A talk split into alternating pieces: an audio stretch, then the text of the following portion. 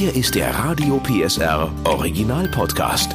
Familienfuchs, der Erziehungspodcast mit Henriette Fee Grützner und Familientherapeut und Erziehungscoach Andi Weinert. Heute Berufsberatung für Kinder Teil 2. Wir gehen auch heute noch mal tiefer rein beim Thema mögliche Berufe für unsere Kinder. Und jetzt geht es auch um so Fragen wie zum Beispiel, wonach sucht man denn den zukünftigen Beruf aus? Geht man da nach Leidenschaft oder nach Gehaltsliste? Ich freue mich, dass sie auch in dieser Folge wertvolle Tipps für uns hat. Berufsberaterin Frau Forte. Hallo. Hallo. Frau Forte, ich, ich möchte Ihnen mal meinen Weg erzählen. Ich habe nämlich Schauspiel studiert und ich wette, bei Ihnen sind natürlich auch die ein oder anderen, die sagen, oh, ich will unbedingt Schauspielerin oder Schauspieler werden. Mhm. Und äh, als ich das damals meinen Eltern erzählt habe, da haben die gesagt, um Gottes Willen, ne? Künstlerin, arme Kirchenmaus, sie wird für immer von uns abhängig sein, ne? So brotlose Kunst. Und ich habe aber gesagt, nein, ich mir geht's um die Kreativität, ich will das machen. Dann habe ich das studiert an der Kunsthochschule und dann bin ich in die Praxis gegangen und dachte, boah, das ist aber wirklich sehr wenig Geld. so, wo ich gedacht habe, das ist ja also wirklich für das, was man arbeitet. Ne? Bei Künstlern wird ja auch gerne gesagt, ja, du machst es doch aber gerne. Ne? Wo man gesagt hat, das ist aber äh, äh ja wirklich wirklich nicht viel. Und ich habe jetzt in dem Fall Glück gehabt oder auch war, bin zielstrebig weitergegangen. Ne? Ich habe also gesagt, ich bereue nichts, aber ich habe äh, eben noch ein paar Steps gemacht. Viele meiner Kollegen sind aber immer noch Kellner irgendwo und warten aufs nächste Casting mhm. und auf äh, den nächsten Job. Und meine Frage ist, wenn Sie in der Berufsberatung sitzen, wie oft treffen Sie auf Jugendliche, die bestimmte Träume haben, wo sie aber wissen, der Traum ist ja gut und der ist auch, der ist ja auch total okay. Wichtig auch. Wichtig auch. Mhm. Also gar keine Frage. Aber vielleicht ahnen Sie natürlich auch, was da, was, ja, was das auch für ein harter Weg ist. Mhm. Ja, wir wissen Schauspiel, Casting, da sitzen dann 100 Frauen, die sehen alle gleich aus und eine von denen wird's wahrscheinlich. Also die Frage ist, erleben Sie das oft, äh, dass da Jugendliche sind mit bestimmten Träumen, Zielen und wenn Sie denen sagen, der Alltag sieht anders aus, kommt das an? Oder wie gehen Sie da vor? Man muss das ja sehr sensibel machen. Ja, man muss es sehr sensibel machen, aber auch da, ich habe es in der vergangenen Folge ja auch schon ganz oft gesagt, das Schönste sind immer Fakten und einfach Realitäten äh, spiegeln. Und ich finde auch jeden Wunsch legitim. Und wenn jemand genau. Äh, vor mir sitzt und sagt, er möchte Schauspieler werden, dann finde ich, ist das ein legitimer Wunsch. Und dann kann man damit weiterarbeiten. Und natürlich würde ich dann auch einfach erzählen, wie die Verdienstaussichten sind, was es eigentlich erfordert, diesen Beruf erfolgreich auszuüben, ähm, dass man mit vielen Durststrecken äh, klarkommen muss. Und dann überlasse ich die Entscheidung aber trotzdem den Jugendlichen. Mir ging es ähnlich. Ich war noch äh, nicht fertig mit dem Abitur, hatte Kunstleistungskurs und hatte dann auch mal überlegt, ach, ich möchte Kunst studieren, weil das macht mir so viel Spaß und das füllt mich aus. Und dann hatte ich tatsächlich auch die Gelegenheit gehabt, mich mit jemandem zu unterhalten, der das äh, macht und der aber sich ähm, von Aushilfsjob zu Aushilfsjob ähm, langgehangelt hat, um sich zu finanzieren. Und ich habe relativ schnell für mich gemerkt, ich bin Sicherheitsmensch. Ich kann damit nicht leben. Ich brauche irgendwie was Konstantes. Ich mag ähm, ja. nicht darauf warten äh, oder darauf hoffen, ob da jetzt das Geld kommt oder nicht kommt. Und ich glaube, das ist das, was ähm, am meisten Effekt hat. Äh, die Jugendlichen aufklären und einfach sagen, so und so sieht's aus. Und dann einfach schauen, kriegt man da irgendwie ein ganz ungutes Gefühl dabei oder sagt man sich so wie Sie, ähm, ist mir alles egal. ich will das so sehr, ich ja. halte das aus. Und das ist ein total spannender Aspekt, den Sie gerade genannt haben. Machen Sie das auch, dass Sie in den Beratungen oder auch Eltern zu Hause können das ja auch machen, mhm. dass man mal reflektiert, was hat man eigentlich für ein Kind? Ist es ein Kind, was doch einen gewissen Rahmen und eine Sicherheit braucht und vielleicht sogar einer Festanstellung mit, mit ähnlichen Abläufen gut aufgehoben ist? Oder ist das wirklich ein Freigeist, der sagt, ne, ich, weil das erfordert, sind wir ehrlich, auch viel Disziplin. Freiberuflichkeit heißt natürlich nicht, äh, ich stehe morgens auf, gehe erstmal in die Badewanne und fange um drei an, mal den Laptop hochzufahren. Ne? Ja. Das ist ja eigentlich sehr viel Arbeit. Ich sitze ganz oft, sitze ich zehn Stunden und aber es macht mir Spaß, deswegen habe ich das nicht gemerkt, die zehn Stunden. Aber mhm. ist es auch Teil Ihrer Arbeit zu sagen, gucken wir uns doch mal an, was du für ein Typ bist? Ja, das ist definitiv Teil meiner Arbeit, hängt aber auch immer davon ab, wie sehr Jugendliche sich da auch öffnen. Ne? Mhm. Also ich habe beispielsweise eine, die äh, tatsächlich auch so ein Freigeist ist und mir aber gleichzeitig sagt, sie braucht Sicherheit. Und dann kommt sie jedes Mal wieder mit einem neuen äh, Studienwunsch. Und das macht mir auch total Spaß, mit ihr zusammenzuarbeiten, weil die sprüht einfach auch vor Ideen. Und dann habe ich das wirklich mal gemacht. Okay, pass auf. Du bist jetzt der Sicherheitsmensch. Gucken wir uns doch mal die Arbeitslosenzahlen in dem Bereich an. Ja. ja. Und was hat das gemacht mit ihr? Naja, das hat tatsächlich dazu geführt, dass da erstmal ähm, das ziemlich still neben mir wurde mhm. und dass sie dann auch ähm, nochmal darüber nachgedacht hat. Aber bis man an diesen Punkt kommt, dass man so tiefgründig darüber spricht, hat man sich meistens dann aber auch schon ein, zweimal gesehen. Also es ist jetzt nicht in, in der ersten halben Stunde, dass man dann schon sagt, na, aber du hast mir doch gesagt, die und die Faktoren sind dir wichtig. Und auch da ist wieder die persönliche Reife auch sehr ausschlaggebend. Je reifer die Jugendlichen sind, umso mehr können sie auch einschätzen, was sie brauchen. Ich finde das total spannend, was Sie gerade aufgegriffen haben, dass da jemand kommt mit ständig wechselnden Berufswünschen. Denn das kennen sicherlich viele Eltern. Mhm. Heute ist es das, zwei Wochen später das. Und man sagt so, ha, ich dachte, du hast dich schon festgelegt. Ähm, warum springt es so oft und was würden Sie den Eltern raten? Wie, wie, wie können die mit den Jugendlichen umgehen, wenn da oft der Berufswunsch wechselt? Ich glaube, ähm, das Warum lässt sich gar nicht so einfach erklären. Es gibt ein ultra breites Angebot. Man spricht ja von ungefähr 400 Ausbildungsberufen, aber mit Bachelor und Master zusammen knapp 20.000 Studiengängen. Ich finde es nicht verwerflich oder nicht, nicht unverständlich, warum man da hin und her switcht. Ich glaube, dass das ein, der eine Aspekt ist, dass dieses große Angebot da ist, ähm, eventuell auch die Fähigkeit, eine Entscheidung zu treffen, nicht ganz so ausgereift ist. Ähm, beim, beim Teenager. Beim Teenager aber auch ja, dass dass man, wenn man vielleicht auch sehr begeisterungsfähig ist oder das andere Extrem einfach gar keine Interessen hat, dass man oft von einem Beruf zum nächsten geht und der klingt erstmal an der Oberfläche sehr gut. Und ähm, wenn man sich dann noch mal ein bisschen tiefer mit dem Beruf entscheidet, dann auch ganz oft Gründe aufploppen, die dagegen sprechen. Und ich würde da auch eher erstmal ansetzen und fragen, Warum switchst du denn immer hin und her? Liegt es daran, dass dir immer wieder auffällt, warum dieser Beruf denn doch nicht zu dir passt? Oder hast du für dich noch keine Entscheidungskriterien gefunden, die wichtig sind?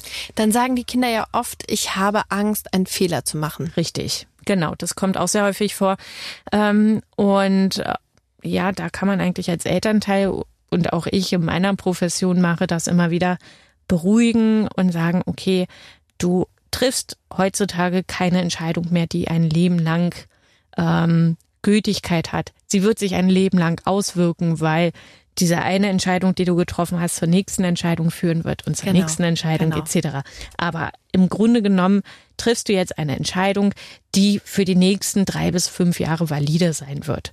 Ja, und ja. Ähm, da einfach auch zu sagen, okay, schraub mal deinen Anspruch ein bisschen runter. Du musst jetzt nicht unbedingt den Beruf finden, der dich ein Leben lang glücklich macht. Weil die meisten Menschen, die ich kenne, waren, glaube ich, erst mit Mitte 30 halbwegs fertig mit ihrem Beruf und ihrem Berufsweg.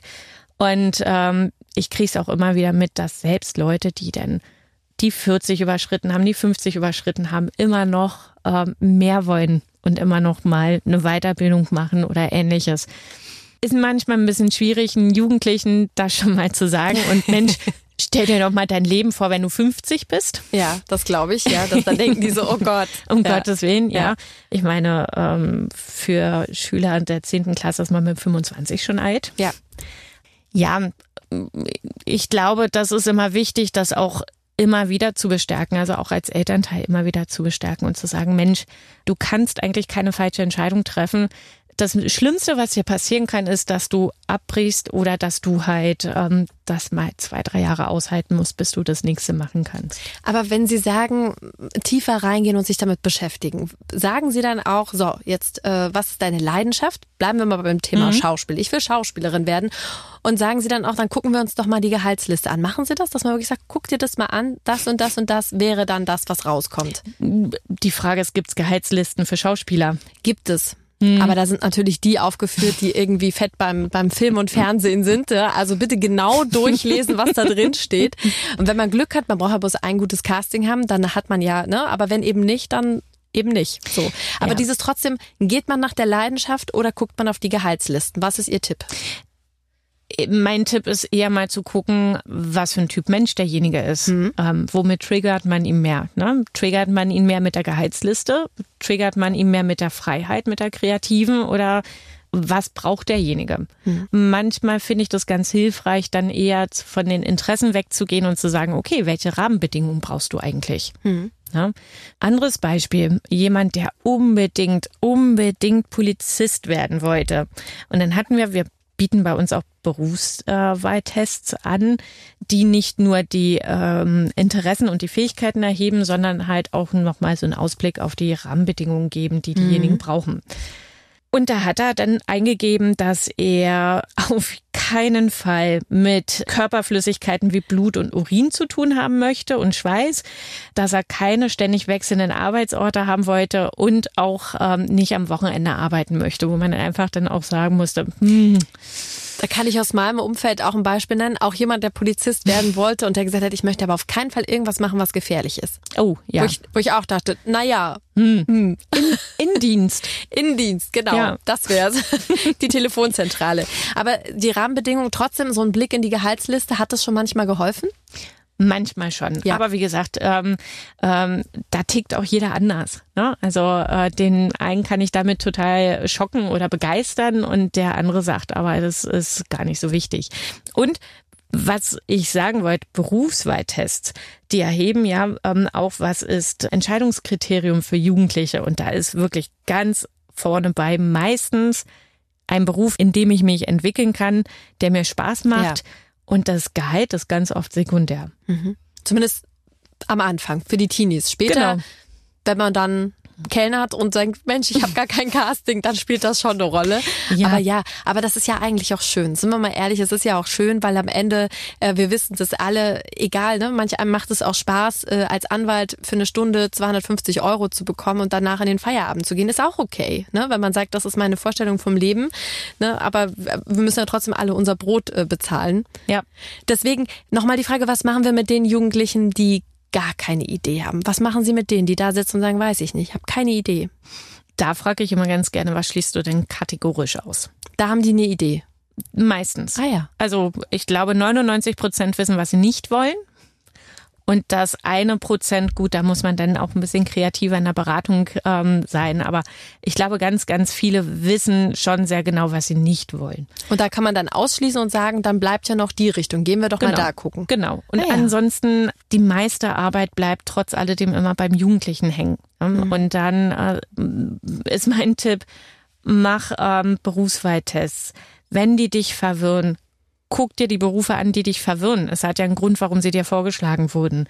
Wie Guck meinen Sie dir- ver verwirren? Naja, wenn ich jemanden habe, der zum Beispiel, also ganz krasses Beispiel, ich möchte ganz gerne mit Menschen zusammenarbeiten, ich möchte auch ganz gerne was Handwerkliches machen und da würde der Bestatter bei rauskommen. Ja. Dann einfach auch nicht kategorisch Nein zu sagen, sondern sich den Beruf ein bisschen genauer anzugucken. Das Ergebnis muss nicht unbedingt sein, dass man sich für den Bestatter entscheidet, aber das Ergebnis kann sein, noch ein bisschen mehr herauszufinden anhand der Tätigkeit, was, welche Dinge sprechen mich da an und welche stoßen mich da eher ab ja. mit offenen Augen durch die Welt zu gehen und einfach mal zu gucken, was gibt es überhaupt für Berufe? Welche Berufe haben meine Eltern, die Freunde meiner Eltern? Ähm, ganz toll finde ich eigentlich auch immer ähm, Orientierungspraktika zu machen. Es gibt einen Haufen Videos, die man sich angucken kann, die auch schon gut recherchiert sind und gute Quellen haben, ähm, die auch nochmal Berufe, ähm, teilweise in Virtual Reality, schweres Wort, die man einfach tatsächlich VR sich auch angucken kann. Und ich glaube, das Wichtigste ist, interessiert zu bleiben. Ja. Ne? Und natürlich irgendwann mal ähm, das Ganze auch ein bisschen einzugrenzen. Aber ich glaube, wenn man sich wirklich mal hinsetzt und sich wirklich Gedanken macht, was ist mir für meine berufliche Zukunft wichtig und wenn man sich nicht entscheiden kann, weil man nicht weiß, was einen interessiert, dann wirklich eher wo möchte ich arbeiten, mit wem möchte ich arbeiten, mit was möchte ich arbeiten, brauche ich meine freien Wochenenden, sind mir die Arbeitszeiten egal, mhm. brauche ich die Sicherheit, bin ich ähm, tatsächlich so stabil genug, dass mir das auch äh, nichts ausmacht, meine Durststrecke zu haben, ähm, netzwerke ich gerne. Mhm. Ähm, Wichtig. Ne? Ja. Genau, also all das sind Faktoren, über die man auch ähm, den beruflichen Bereich schon deutlich eingrenzen kann. Auf jeden Fall sehr, sehr gute Tipps. Und haben Sie denn auch oft Jugendliche, die YouTuber werden wollen? Weil das ist ja auch so eine, oder Influencer. Und was sagen Sie denn? Ich bin mir relativ sicher, dass ich die habe. Ähm, erstaunlicherweise sagt es mir selten einer. Ich glaube, in der ganzen Zeit hatte ich bisher nur einen einzigen, der das wirklich offen kommuniziert hat. Und, und, aber jetzt sagen wir mal so, dann ist die Dunkelziffer ja ziemlich hoch, aber die, die es wirklich werden wollen, was sagen Sie den Eltern? Die sagen, ja, der will Influencer werden, das ist doch kein Beruf. Ne? Was sagen Sie den Eltern? Ich würde das erstmal in Frage stellen, ob es wirklich kein Beruf ist mhm. und würde das vielleicht auch anhand bekannter Influencer, YouTuber mal ausmachen. Ich würde tatsächlich, wenn es ein Jugendlicher wäre, aber mit dem auch nochmal sprechen und sagen, was da eigentlich im Hintergrund alles dranhängt. Ja. Und ich glaube, als allererstes würde ich fragen, bist du in dem Bereich schon aktiv und wenn ja, wie läuft's? Vielleicht auch noch mal ein kleiner Tipp. Ich kenne ja ein paar mhm. Influencer. Die Erfolgreichen haben meistens alle eine Ausbildung, und zwar als Bürokauffrau oder als äh, Bankkauffrau, denn die müssen ihre Buchhaltung machen. Und, Richtig. Zwar, und das ist, äh, würde ich sagen, 60 Prozent ist Buchhaltung und irgendwelche Verkaufsgespräche. Genau. Das mhm. denkt man, ist nicht nur vor der Kamera stehen und gut aussehen, ne? Nee. Und die, die, für die haben natürlich einen super Vorteil. Die wissen, wie eine Buchhaltung geht. Ganz genau. Ich hatte das auch schon mal gehabt mit einem Jugendlichen in der Beratung. Da war es noch nicht der Influencer und der YouTuber, sondern da waren die Eltern ähm, Synchronsprecher. Mhm. Und die haben beide halbtags bei der Bank gearbeitet und haben gesagt, okay, ja. Miete muss bezahlt werden, Krankenversicherung, Steuern etc. pp. Das ja. ist unser 9-to-1-Job, äh, mit dem wir uns finanzieren und der Rest ist dann tatsächlich ähm, das Synchronsprechen.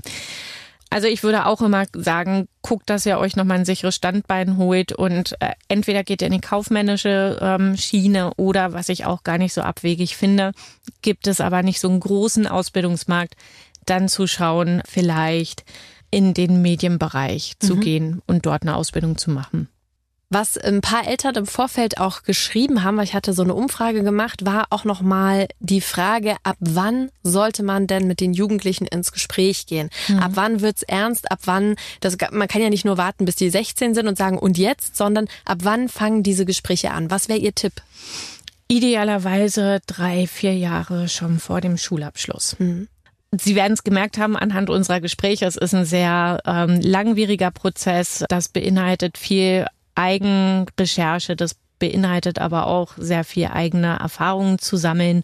Und von daher sollte man da tatsächlich sehr frühzeitig anfangen. Gerade wenn es vielleicht darum geht, ein duales Studium zu machen oder eine duale Ausbildung zu machen, gibt es durchaus Branchen und Betriebe, wo man sich dann ein Jahr Minimum vorher bewerben muss. Und von daher sollte zum Zeitpunkt der Bewerbung ähm, dieser Orientierungsprozess im Idealfall zu 90 Prozent abgeschlossen sein weil, weil ich sie gerade hier habe. Auch ich weiß, dass das ein Thema ist, was viele Eltern ähm, auf dem Herzen haben. Das Thema nach der zehnten rausgehen oder nochmal schleifen, ja, und Abitur. Was ist da Ihr Tipp? Wie finde ich raus, ob mein Kind wirklich das Abitur, ah, ich will nicht sagen schafft, aber muss das sein? Ne? Muss man da wirklich durch, weil man dann mehr Chancen hat oder weil man dann mehr Auswahl hat? Oder auch manche machen das ja auch, weil sie immer noch nicht wissen, was sie werden wollen und sagen, ich hänge jetzt einfach noch Schule dran, dann sind es keine verschwendeten äh, Jahre. Was sagen Sie? Ähm, für wen Abitur ja nein oder auch wirklich sagen nach der zehnten Schluss. Haben Sie da einen Tipp für die Eltern? Ähm, ich würde immer die Jugendlichen fragen, A, was möchten sie mit dem Abitur erreichen? Wofür glauben sie, brauchen sie das Abitur? Ähm, dann würde ich auch immer sagen, macht es dir Spaß, dich auch mal mit abstrakten Fragestellungen, gut, das ist noch nicht so ähm, ganz abstrakt während des Abiturs, aber es soll ja auf ein Studium vorbereiten. Mag ich es, viel Texte zu lesen? Mag ich Erörterungen zu schreiben und Dinge zu diskutieren? Und da gibt es schon den einen oder den anderen, der dann schon aussteigt und sagt, nee, eigentlich, das eigentlich macht mir wirklich keinen Spaß. Ne? Und natürlich, wenn das Kind nicht besonders leistungsstark ist, muss man sich als Elternteil auch immer fragen, was für Chancen hätte dann das äh, Kind auf einen Studienplatz oder auf einen Ausbildungsplatz, wenn es denn ein, eine Abiturnote hat, die vielleicht ein Studium, sagen wir mal 3,5, ähm, und das möchte ganz gerne Medizin studieren, da sind die Chancen vielleicht nicht sehr hoch, ähm, dass man innerhalb der nächsten, na, ich sag mal, fünf, sechs Jahre Medizinstudium aufnimmt. Also das Fazit nach unserer Doppelfolge ist auf jeden Fall, die Wege sind so unterschiedlich, so individuell. Es gibt nicht den einen Weg. Genau. Und was würden Sie noch sagen? Dass es draußen ähm, unglaublich viele tolle Berufe gibt, tolle Ausbildungsplätze vor allen Dingen. Die Firmen warten sehnsüchtig auf Menschen, die sich dafür begeistern können, ähm, ein, ein Beruf auszuüben und mit diesem Beruf wachsen zu wollen. Und alle, die jetzt immer noch Fragezeichen haben, die können sich bei Frau Forte und natürlich den tollen Kolleginnen und Kollegen genau. bei der Agentur für Arbeit melden. Vielen, vielen Dank. Sehr gerne. Der Podcast rund um Familie, Eltern, Kinder und Erziehung mit Familientherapeut und Erziehungscoach Andi Weinert. Alle Folgen hören Sie in der Mehr PSR App und überall, wo es Podcasts gibt. Familienfuchs ein Radio PSR Original Podcast. Moderation Henriette Fee Grützner. Eine Produktion von Regiocast, deutsches Radiounternehmen.